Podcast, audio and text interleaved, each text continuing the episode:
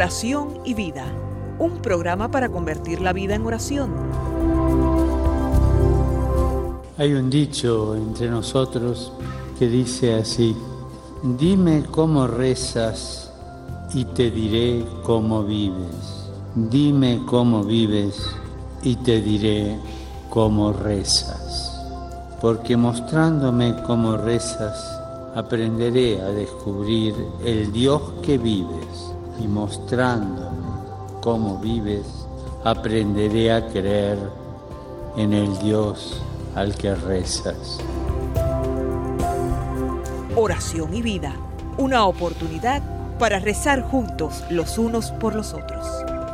Que nuestra vida habla de la oración y la oración habla de nuestra vida.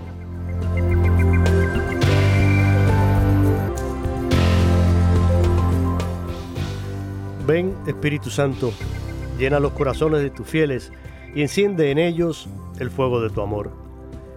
Envía, Señor, tu Espíritu Creador y renueva la faz de la tierra. Oh Dios, que has iluminado los corazones de tus hijos con la luz del Espíritu Santo, haznos dóciles a sus inspiraciones para gustar siempre el bien y gozar de su consuelo.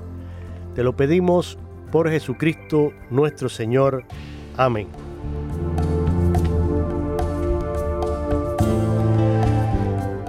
Muy queridos amigos y hermanos en Cristo, una vez más estamos aquí en el estudio 4 de Radio Católica Mundial, transmitiendo para ustedes desde Radio Católica Mundial.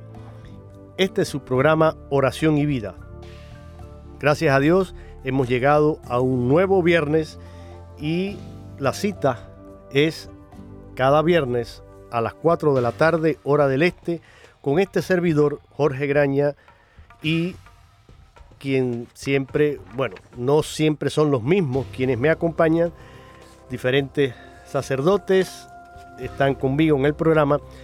Y hoy me acompaña el padre Roberto Mena, un sacerdote que es director de comunicaciones de los siervos misioneros de la Santísima Trinidad. Él pertenece a esta orden y además es siervo misionero de la misericordia. Y ya el padre Roberto forma parte de esta gran familia por muchos, muchos años. Y hoy vamos a continuar con un material que inmediatamente les voy a presentar. Pero quiero agradecerles a todos por su sintonía. Quiero también enviarles de nuevo mi felicitación pascual. Recuerden, estamos viviendo con gozo, con alegría, este tiempo en el que celebramos la resurrección del Señor, el triunfo de Cristo sobre la muerte y sobre el pecado. Y esto se va a prolongar hasta el domingo en que celebramos Pentecostés, la venida del Espíritu Santo. Por lo tanto, seguimos diciendo y gritando al mundo, aleluya, aleluya, el Señor resucitó. Esa es la buena noticia, ese es el mensaje que hay que anunciar. Y no importa lo que veamos en las noticias, en la televisión, escuchemos en la radio, no importa la situación que estemos viviendo en los diferentes países, a pesar de todas esas guerras, todos esos conflictos, a pesar de lo que el mundo trata de presentarnos, el Señor está presente en medio de este mundo. Y la iglesia tiene este mensaje de amor, de esperanza, que presentar a todos y cada uno de los hombres. Y de manera especial debemos recibirlo nosotros, los creyentes, y ser portadores a, la misma vez de este anuncio y de esta verdad.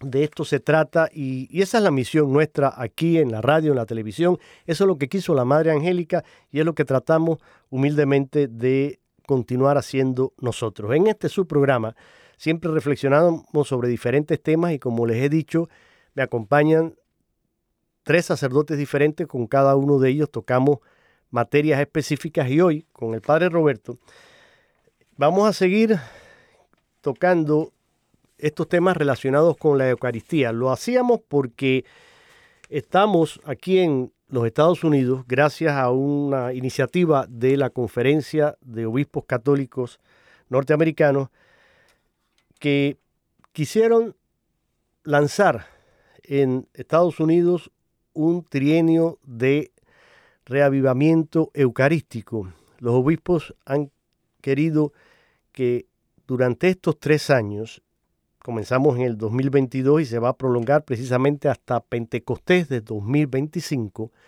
estaremos reflexionando sobre este sacramento de la presencia real de Cristo en la Eucaristía. Esa presencia real y sustancial. Ese Cristo que está ahí esperándonos y que se convierte en alimento para todos nosotros. Pensando en esto, pues nosotros hemos hecho una serie de programas, todos relacionados con la Eucaristía, donde fuimos tocando diferentes aspectos y en los últimos programas iniciamos una serie que está precisamente apoyada en un documento de los obispos de aquí, de Estados Unidos, que ellos titularon El misterio de la Eucaristía en la vida de la Iglesia. Y de ese documento ya vimos que la primera parte que ellos titularon El don. Y dentro de eso hablamos del sacrificio de Cristo, la presencia real de Cristo y la comunión con Cristo y la iglesia. La segunda parte de este documento es lo que nos vamos a, adentrar en el día de hoy, vamos a comenzarlo, por lo menos imposible que lo podamos acabar, pero vamos a comenzar con esta segunda parte que es muy interesante porque ellos la titulan Nuestra Respuesta, o sea, los obispos primero nos han presentado este misterio de la Eucaristía y de la, celebración de la, de la misa y todo lo que la iglesia nos ofrece a través de esta celebración y de este sacramento y ahora reflexionan y nos invitan a nosotros a hacerlo junto con ellos sobre cuál ha de ser nuestra respuesta ante ese don que se nos ofrece, que se nos regala. Y para eso repito, me acompaña hoy aquí entonces el Padre Roberto. Padre, gracias por estar con nosotros una vez más y bueno, de nuevo, feliz Pascua, un abrazo grande.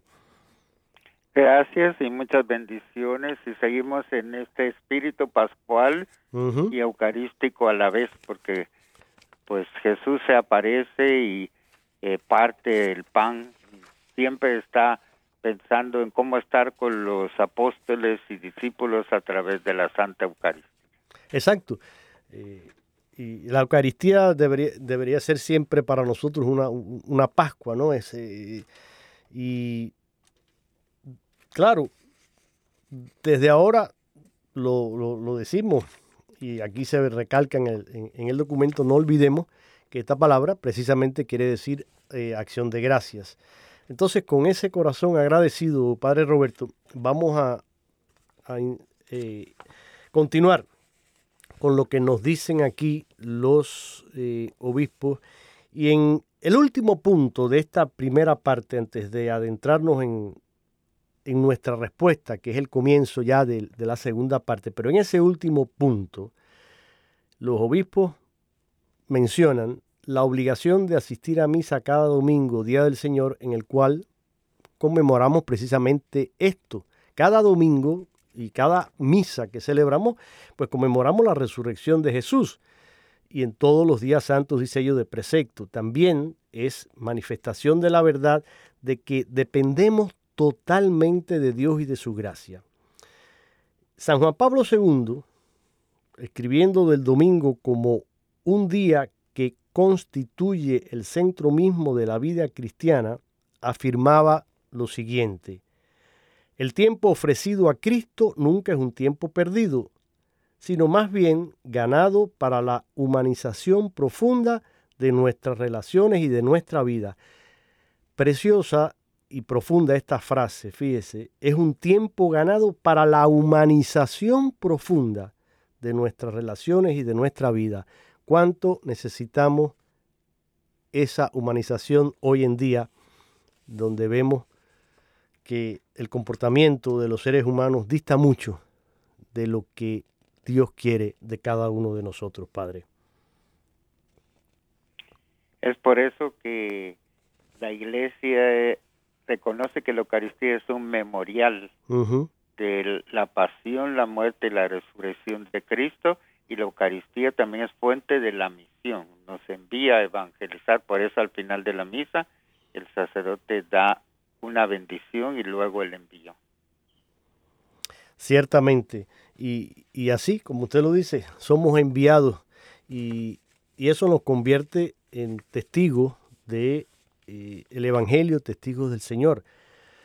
Por lo tanto, es importante entonces que ustedes que nos están ahora escuchando y nosotros cuando leemos estos materiales y los preparamos y los reflexionamos, que caigamos en la cuenta de lo que dice aquí eh, este material de los obispos, hablando de esa respuesta nuestra que dice Padre, eh, y cita el prefacio cuarto del misal romano, donde se lee lo siguiente, y todos los que participan en, la Eucaristía van a reconocer estas palabras, pues aunque no necesitas de nuestra alabanza, es don tuyo que seamos agradecidos y aunque nuestras bendiciones no aumentan tu gloria, nos aprovechan para nuestra salvación. Estas palabras, dicen los obispos, hablan de la gracia de Dios, ese don que se nos da gratuitamente y que nos inspira a darle gracias y adorarlo, obra en nosotros esa transformación en la semejanza en Cristo y nos ayuda a buscar el perdón y a recibirlo cuando caemos en el pecado y nos impulsa a la vez a avanzar y a dar testimonio de Cristo en el mundo. Y creo que eh, debemos, Padre, dejar muy claro esta necesidad de recibir con agradecimiento esa eh, Eucaristía que se nos ofrece sin merecimiento nuestro, fue un don y fue esa comida con la que Cristo quiso quedarse como nuestro alimento.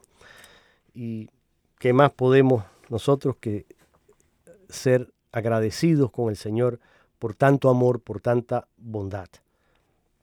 Entonces agradecer a Dios es el fruto de la Eucaristía y acción de gracias. La misma Eucaristía es una acción de gracias. Entonces Jesús le da gracias al Padre por su vida y porque puede ofrecer su vida para salvación de la humanidad. Así nosotros también al asistir a la Eucaristía le damos gracias por todos sus beneficios. y, en el ofrecimiento, fíjese que eh, nosotros realizamos en la, y, vamos a, esto es un pequeño paréntesis, pero eh, en ese ofertorio, que, en el que se realiza inmediatamente después de la, bueno, después de la liturgia de la palabra, pues viene la, la, presentación, viene la, eh, las preces, ¿no? las oraciones que se hacen comunitariamente, nuestra, toda la intención de la comunidad, y comienza a prepararse el altar en el cual se va a celebrar este santo sacrificio incruento de la Eucaristía. Y en procesión se traen el pan, el vino, y estos dones que se ofrecen son también como el ofrecimiento de toda la, creación. En, ellos se representa esa creación también que ha sido regalo de Dios y pan y vino que se convertirán después en el cuerpo y la sangre del Señor son representación de nuestra vida, de nuestro trabajo, de todo lo que Dios nos ha dado y que nosotros presentamos y lo ofrecemos a Él, pero a través de qué? Del, del único don que podemos realmente eh, ofrecer, que es Cristo, es ese, ese que se ofrece y a través de Él hacemos nuestro ofrecimiento. Todo esto está presente en cada Eucaristía que nosotros mm, realizamos y participamos. Y hablando de esto, Padre Roberto, dice aquí el, el, documento que el Concilio Vaticano II enseñó que para poder dar gracias adecuadamente en la celebración de la misa, debemos tener una participación plena, consciente y activa de las celebraciones litúrgicas. Necesitamos ser conscientes del don que hemos recibido, que no es otro mismo que el Señor mismo que se entrega en ese acto de, amor generoso del Señor. Por lo tanto, nos hacemos conscientes de este don cuando involucramos activamente nuestras mentes, corazones y cuerpos en cada parte de la liturgia, permitiendo que Dios nos hable a través de las palabras, de, las acciones, de los gestos, pero también incluso de los silencios. Y yo quiero, Padre, que usted me, me, me comente un poco sobre esto, porque es importante que tengamos en cuenta la necesidad de ser conscientes de lo que estamos celebrando. Usted como sacerdote, ¿cuál es su, experiencia? Porque usted está en el altar y usted está desde allí mirando y usted está en persona Cristi, es decir, usted en ese momento representa a Cristo y, y a través de usted que recibió el sacramento del orden, Cristo se hace presente y usted tiene la facultad y el poder a través de, ese sacramento del orden de convertir ese cuerpo y esa sangre, eh, eh, perdón, ese pan y ese vino en el cuerpo y la sangre del Señor. Pero usted desde ahí que ve a la comunidad, usted que lleva tantos años acompañando comunidades, grupos eclesiales, jóvenes, que, que además es confesor, que es también comunicador. ¿Qué nos puede usted eh, comentar y aconsejar para que realmente seamos conscientes de esto que estamos celebrando? Porque tengo aquí también un audio que después lo voy a compartir con usted y con toda nuestra audiencia, pero quiero eh, escuchar su, experiencia, padre. Pues en mi experiencia es eh, unir mi vida sacerdotal y todo lo que son mis alegrías, tristezas, lo que la gente me comunica, el pueblo de Dios me pide oración. Entonces, para mí, la Eucaristía es el acto supremo de oración que tengo durante el día, aunque hago la liturgia de las horas, pero para mí el acto supremo donde me ofrezco a sí mismo, a mí mismo, también ofrezco la vida de la comunidad y todo lo que está sucediendo en el mundo. Entonces, para mí es el momento de acción de gracias, es el momento de petición, el momento de comunión con Dios. Entonces, para mí reúne todos los tipos de oración, la Santa Eucaristía, por eso es diría yo, mi oración favorita. Ciertamente, Padre, ciertamente en, la Eucaristía se, concentra eh, toda la oración de, la iglesia. Y tan es así, y fíjese, que en el libro, un libro que creo que en algún momento hemos mencionado, yo he citado en algunos programas aquí, lo recomiendo, eh, es un libro del querido y recordado mm, Papa Benedicto XVI, El espíritu de la liturgia, una introducción, en el que eh, el Papa Benedicto reflexiona precisamente acerca de lo que es la liturgia en la vida de la iglesia y hablando en el capítulo, en uno de los capítulos, sobre la participación activa, dice él, en la, mm, en la misa, y ya que aquí los obispos el padre Roberto mencionaba en el Concilio Vaticano II, dice, eh, y cito textual al Papa Benedicto XVI, el Concilio Vaticano II propuso como una idea directriz de la celebración litúrgica la expresión participación activa, la participación de todos los fieles en la obra de Dios, es decir, en el culto divino. Por eso, con pleno derecho, el Catecismo de la Iglesia Católica pone de manifiesto que esta expresión nos habla del servicio común, refiriéndose por consiguiente a todo el pueblo santo de Dios. Pero sin embargo, fíjese, dice él, desgraciadamente esta expresión se interpretó muy pronto de una forma equivocada, reduciéndola a su sentido exterior, a la necesidad de una actuación general, como si se tratase de poner en acción al mayor número posible de personas y con la mayor frecuencia posible. Sin embargo, dice Benedicto, la palabra participación remite a una acción principal en la que todos tenemos que tener parte. Por tanto, si se quiere descubrir de qué acción se trata, hay que averiguar, antes que nada, cuál es la verdadera acción central.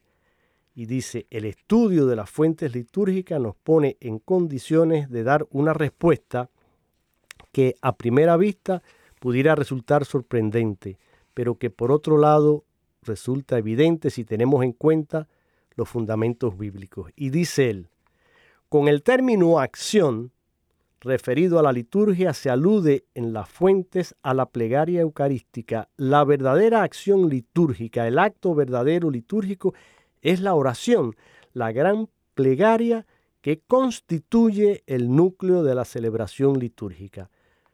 Precisamente por eso los padres la denominaron en su conjunto con el término oración. Y fíjese que antes ha dicho eso de que erróneamente se pensó que esta participación eh, se basa en, hacer cosas externas y en involucrar gente y en, en ver cómo podemos eh, agregar algo a, la liturgia, innovar. Sin embargo, perdemos de vista que la participación más activa y la que hace que todo eso otros elementos externos tengan sentido, digo yo, es la oración, es esa disposición interna del corazón, del alma, que se hace consciente de que Jesús está ahí presente y que vamos a entablar una relación directa de amor, de oración, de presencia con Él en cada una de esas Eucaristías. Por eso, y, con esto cierro ya aquí, dice él, eh, dice Benedicto, en esta acción por la que nos acercamos orando a la participación, no hay diferencia alguna entre el sacerdote y el, y el laico. Indudablemente, dirigir la oración al Señor en nombre de la Iglesia y hablar en su punto culminante con el yo de Jesucristo es algo que solo puede suceder en virtud de lo que le confiere el sacramento al sacerdote. Pero la participación es igual para todos en cuanto que no la lleva a cabo hombre alguno, sino el mismo Señor y solo Él. Para todos nosotros se trata, según eh, la carta a los Corintios, como dice San Pablo, el que se une al Señor es un espíritu con Él. Entonces, es evidente, dice él, que las acciones externas, leer, cantar, llevar las ofrendas, todo esto puede distribuirse de una forma razonable. En ese caso hay que distinguir la participación en la liturgia de la palabra y la celebración sacramental en sentido estricto. Pero eh, lo que quiere decirnos el Papa Benedicto con todo esto es que todos esos actos eh, externos que hacemos, que él menciona, la, eh, el leer, la procesión con las ofrendas, el, canto, el coro, todo eso está muy bien, pero todo eso tiene que integrarse en un espíritu de oración, de meditación, de adoración, de celebración del misterio pascual que se hace presente en cada Eucaristía. Padre Roberto. Entonces así es como entendemos nuestra participación en el misterio de Cristo. Cristo ora por nosotros, nosotros oramos por Él. Jesús nos dijo, yo estaré con ustedes todos los días hasta el fin del mundo. Y eh, una de las presencias más concretas y reales de Cristo es precisamente la Santa Eucaristía. Mire, estamos avanzando en el tiempo aquí en el programa, estamos casi llegando al momento que debería poner la canción, pero antes que poner esa canción, quizás podamos mm, despedir el programa de hoy con, esta hermosa canción que tengo aquí. Pero quiero compartir con ustedes, y después que usted lo escuche, Padre Roberto, desearía que me comentara, porque sé que mm, esto le va a, a motivar y, y va a también a traerle muchos recuerdos a usted como sacerdote, ¿no? El padre Caín, mm, no sé exactamente de dónde es el padre Caín, pero esto es un audio que he tomado del sitio Church Pop en español. Y habla precisamente en una homilía sobre la participación en la misa. Y yo quiero que ustedes Escuche porque él lo hace de una manera muy gráfica y muy interesante. Creo que debería a todos hacernos pensar y meditar. Esto es el padre Caín predicando en su parroquia. ¿Por qué llegamos y nos sentamos hasta atrás? ¿Qué refleja eso? ¿Qué motivo hay? Si fuera un concierto, fíjense lo que son las cosas. Pagamos hasta extra para estar en la zona VIP lo más cerca posible, para ver mejor, para cantar mejor, para participar mejor, porque estamos con el artista de moda, el que admiramos. ¿Y por qué para participar en la Santa Misa nos replegamos hasta atrás? Queremos llegar al último y salir primero. Cuidado. Eso es uno, la asistencia. La otra, la participación. ¿De verdad te metes en el misterio de la celebración de la Santa Misa? ¿De verdad te esfuerzas por cantar? ¿De verdad te esfuerzas por participar? Ojo, porque la participación en la Santa Misa tiene que ser activa. ¿A qué me refiero? Tiene que involucrar tu querer. Algo que me cuestiona mucho como sacerdotes, por ejemplo, cuando la gente comulga, le dicen el cuerpo de Cristo, y perdón que se los diga, a veces tal parece que les duele la boca para decir, amén. ¿Qué es el amén? Es quiero, acepto, creo, recibo, que se realice en mí lo que tú estás diciendo. Decir amén es un acto de fe, creo en ti, Señor. El Señor esté con ustedes y la comunidad tendría que decir, y con tu espíritu. Fíjense, cuando se acaba la consagración, por mencionar solamente unos detalles, ¿qué dice el sacerdote? Este es el sacramento de nuestra fe. ¿Y cómo, cómo respondemos? Primera palabra, ¿qué decimos? Anunciamos. ¿Qué significa anunciar? Proclamar con fuerza, con alegría, con entusiasmo. La proclamación, fíjense bien, viene desde tiempos antiguos. ¿Qué pasaba? No había redes sociales ni celular. Cuando el gobernador enviaba un mensajero a las ciudades lejanas del imperio, mandaba a los soldados, iban en caballo, llegaban a las plazas, tocaban la trompeta y la gente salía de sus casas, llenaban las plazas y entonces, ¿qué hacía el enviado? Anunciaba con voz potente. Anunciamos Fíjense, la primera palabra es anunciamos y luego otra más fuerte, pro. Es decir, si anunciamos tu muerte de manera más intensa, proclamamos tu resurrección. Decimos, ven. ¿Habías pensado el significado de esto? Y hasta ahí lo dejo. Hasta ahí estas palabras de el sacerdote, el padre Caín, que invitaba a su comunidad a reflexionar en esa participación que deben tener en la celebración de la Eucaristía. Interesante esto, Padre Roberto, me, me gustó mucho eso que él dice, y es cierto,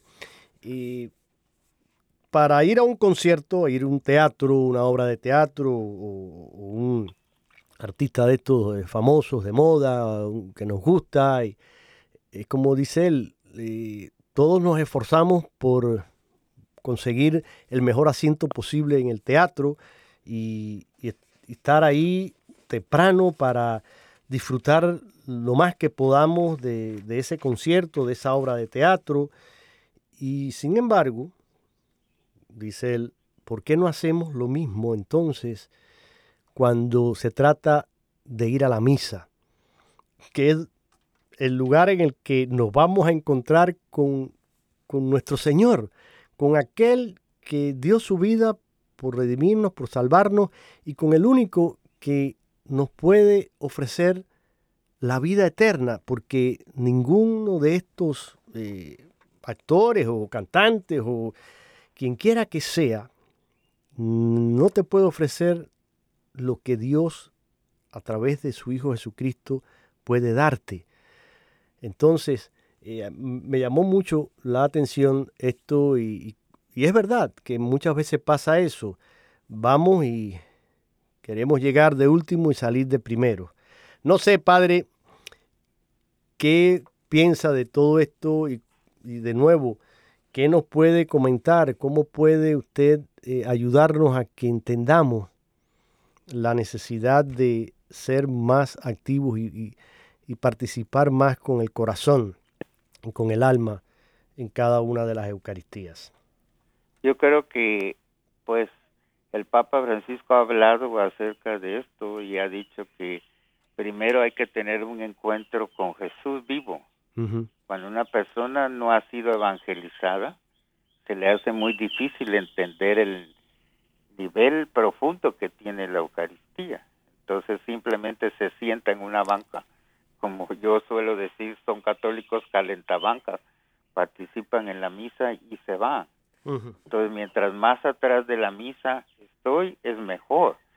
Y así es como han hecho estudios este centro que muy conocido que se llama el Centro Pew, que hace entrevistas. Han descubierto que dice que los católicos que se sientan adelante son los que son más activos en grupos y mientras más atrás están las personas son los que menos quieren participar. Eso es verdad. me hace a mí pensar que es muy importante entonces dar el paso de comenzar una nueva evangelización como el Papa Francisco lo está pidiendo, de que los católicos vuelvan a ser evangelizados porque fueron bautizados, pero no están evangelizados hasta que no comprendan que yo voy a la Eucaristía para encontrarme con Jesús, con mi amigo Jesús todo lo demás no tiene sentido. Y por eso es que las personas dicen la misa me parece aburrida. Es porque ellos son los que no han entendido la profundidad del misterio. El misterio solo se revela a los que tienen fe. Mm. Claro. Eh, ahora usted diciendo esto y mencionaba el, centro, este, el centro Pew que hace eh, entrevistas y, eh, perdón, encuestas, encuestas, muy interesantes. Y casualmente, en una de estas encuestas, ellos eh, mm, hacen una evaluación. Esto fue entre el, estos datos que voy a mencionar ahora, padre, son entre el 2017 y el 2022, es decir, eh, hasta el año pasado. Pero fíjese, están aquí hablando de Mm, la participación de los católicos en la, en la iglesia, en, los sacramentos, en la Eucaristía, pero también en bodas, funerales, eh, etc. Y dicen ellos, e, esto es en base a quien lo hace más de una vez a la semana o al menos semanalmente. Y voy a mencionar algunos de los países para que nos demos cuenta. Fíjense, el país con mayor participación, que tiene un 94% de participación semanal o al menos más de una vez a la semana en la celebración de la Eucaristía o de los sacramentos, ¿saben cuál es? Nigeria, un país de África. Le sigue en segundo lugar otro país africano, Kenia. Kenia tiene 73%. Y el tercer lugar lo ocupa el Líbano con 69%. Dentro de los países de habla hispana aquí, que aparece, fíjese en el 1, 2, 3, 4 que en el quinto lugar aparece Colombia con el 54% y en el séptimo aparece Ecuador con el 50%. Luego en el noveno aparece México con un 47%. Mm, después, así que 9, 10, 11, 12. En el puesto 14 aparece Perú con 33% y le sigue Venezuela en el décimo quinto con 30%. España tiene un triste 27%. España que fue quien nos evangelizó aquí en el continente americano. Actualmente 27%. Argentina tiene un 21%. Esto nada más para que tengamos una idea. No voy a mencionar el resto de los países porque para qué. Para, como dicen, para muestra un botón basta. Pero ciertamente mm, creo que la iglesia africana nos está dando una gran lección y tal vez la nueva evangelización ha de venir de allí. Y los sacerdotes que conozco que vienen de países africanos, todos con una formación eh, académica muy sólida, tanto teológica como filosófica o bíblicamente, son sacerdotes muy bien formados que además traen una espiritualidad grandísima en su corazón y fue mi experiencia en, Miami cuando vivía allá.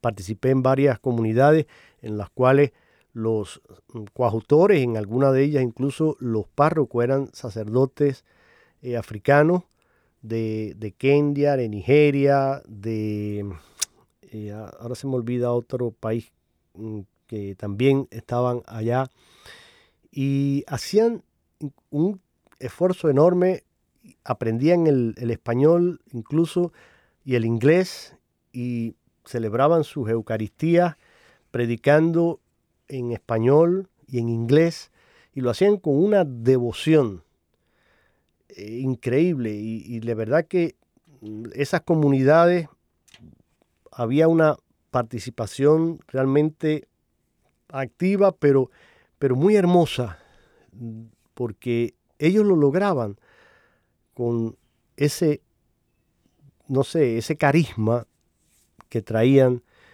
y que ponen al servicio de la comunidad, al servicio de la iglesia. Yo creo que a todos nos tiene que hacer reflexionar esto y, y hacernos pensar, porque como dice aquí también Padre Roberto el, este documento, en la Eucaristía el Hijo de Dios viene a nuestro encuentro y desea unirse a nosotros. La adoración eucarística no es sino la continuación obvia de la celebración de la Eucaristía.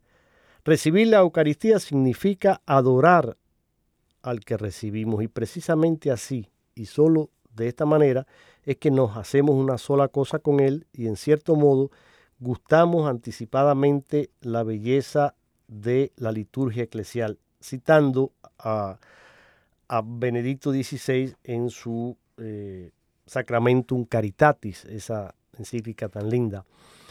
Pero fíjese, esta es otra de las cosas, Padre Roberto. No sé ustedes allí en, su parroquia si tienen eh, adoración eucarística.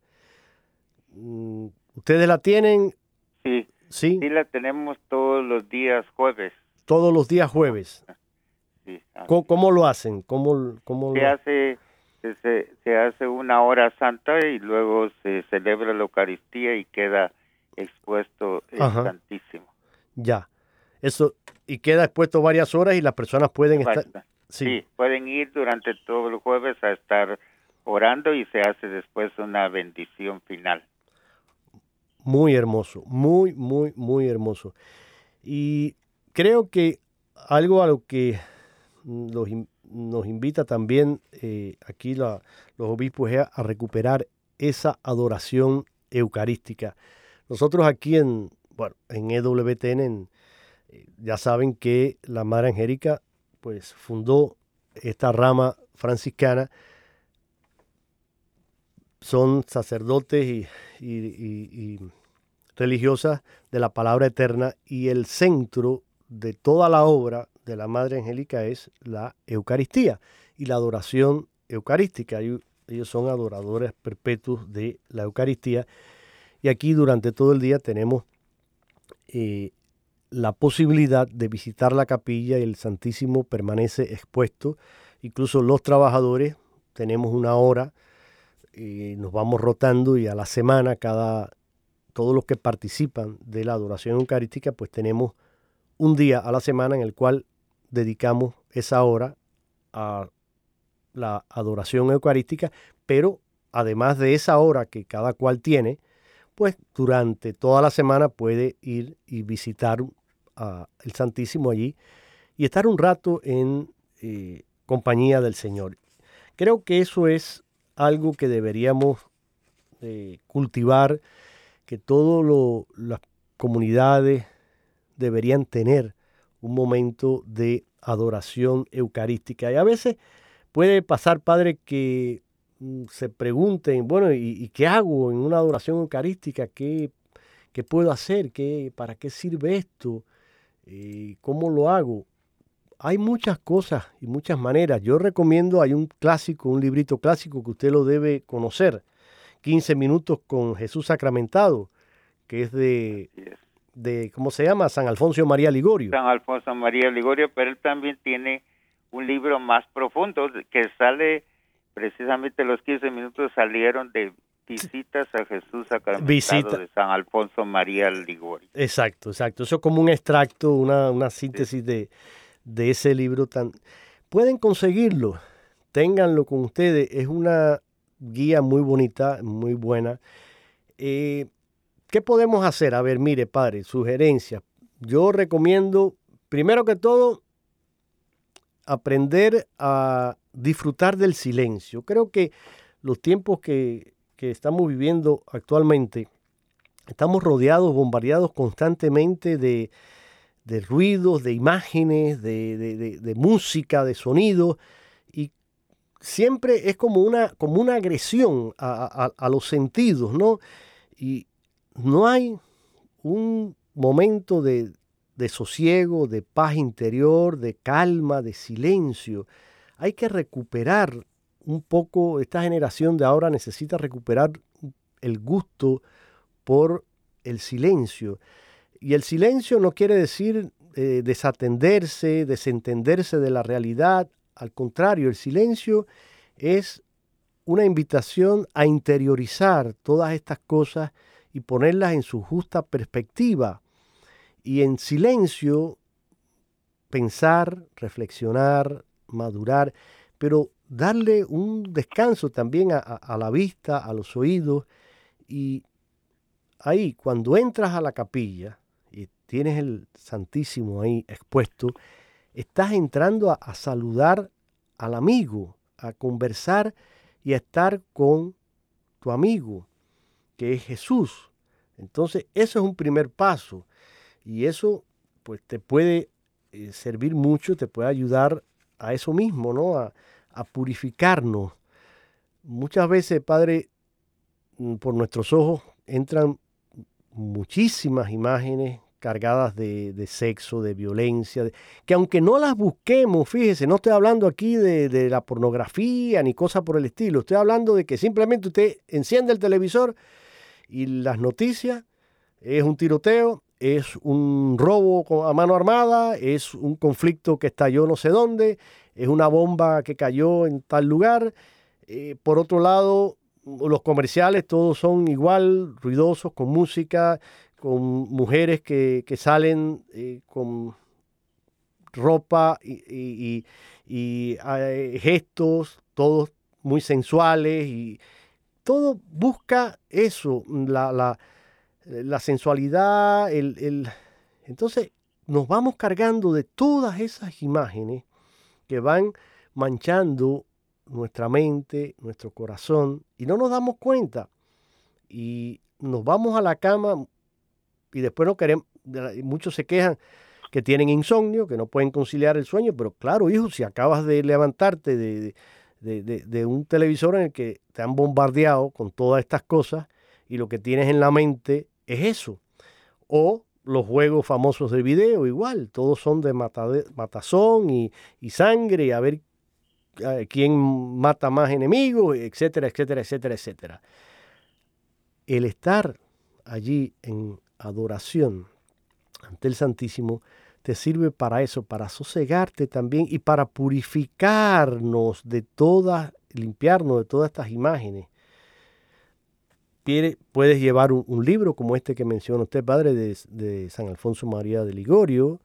Puedes llevar, por supuesto, la Biblia, un Nuevo Testamento, un libro de meditaciones, puedes también llevar una libreta, un lápiz y sentarte allí también a, escribir. Muchas personas les ayuda escribir sus meditaciones, su, oración. Pues todo eso puede muy bien eh, servir y, ayudarnos, ¿no?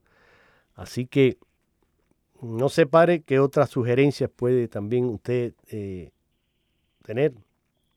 Bueno, pues se puede rezar también el Santo Rosario. Ah, muy bueno. Hay una forma meditada también delante del Santísimo Sacramento, la liturgia de las horas. Pues claro que sí. También, como decía Santa Teresa, la oración es hablar con quien sabemos que nos ama. Entonces, ese es el privilegio de estar delante de Jesús en la Eucaristía podemos pedirle, podemos agradecerle estar en su presencia y prolongar la Eucaristía a través de su adoración. Entonces, eh, adoramos a Jesús en el Santísimo Sacramento, el mismo que hemos recibido en la comunión. Entonces, es una prolongación de acción de gracias, como hacía el Padre Pío, que hacía oración antes de la Eucaristía y después que terminaba la Eucaristía todavía tenía otro momento de oración y después se ponía ya a confesar al pueblo de Dios, así que su vida estaba alrededor de la Eucaristía.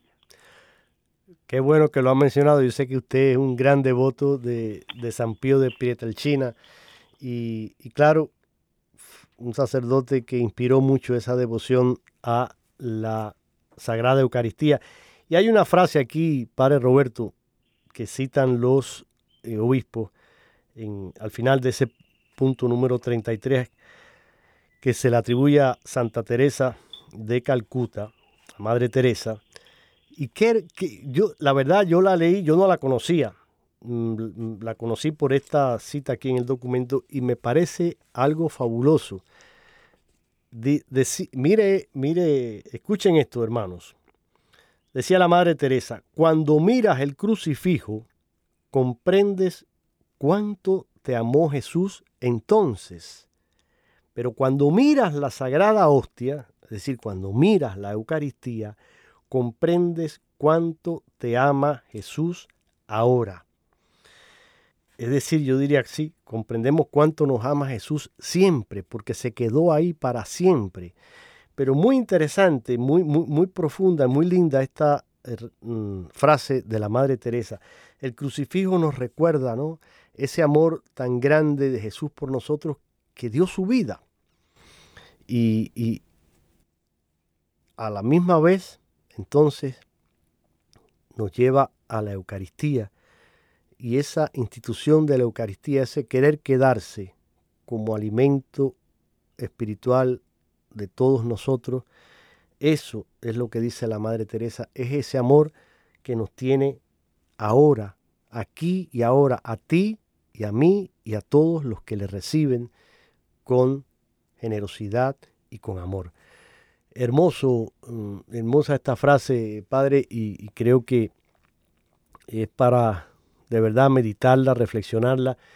Y ya en el final del, del programa, Padre, les voy a dar un minuto para que nos resuma un poco su idea, su comentario para el día de hoy, nos dé su bendición y vamos a terminar con esta canción, ya que hemos estado hablando ahora finalmente de la adoración eucarística. Es una canción compuesta por un grupo llamado Adoremos y se dedican ellos a componer canciones relacionadas con el tema de la adoración eucarística. Esta que escucharemos se llama Hemos venido a adorarte.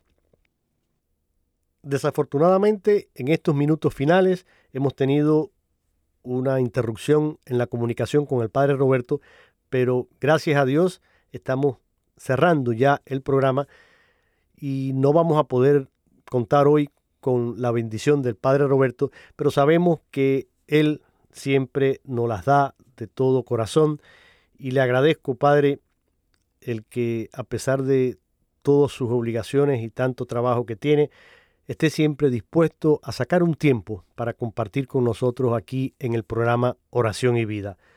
Llegue hasta, hasta California. Nuestro abrazo fraterno y nuestro agradecimiento.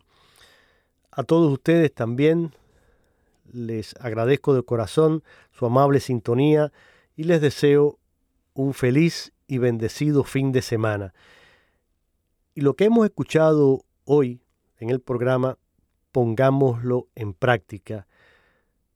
Cuando vayan este fin de semana a participar en la celebración de la Eucaristía, háganlo conscientemente. De verdad, piensen en que van a encontrarse con Cristo que les espera y les recibe.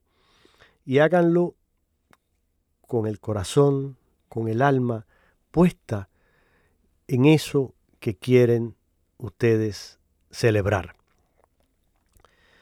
Les deseo que la Eucaristía sea siempre su sostén, su fortaleza, su alimento y desde aquí, de nuevo, una felicitación en Cristo resucitado.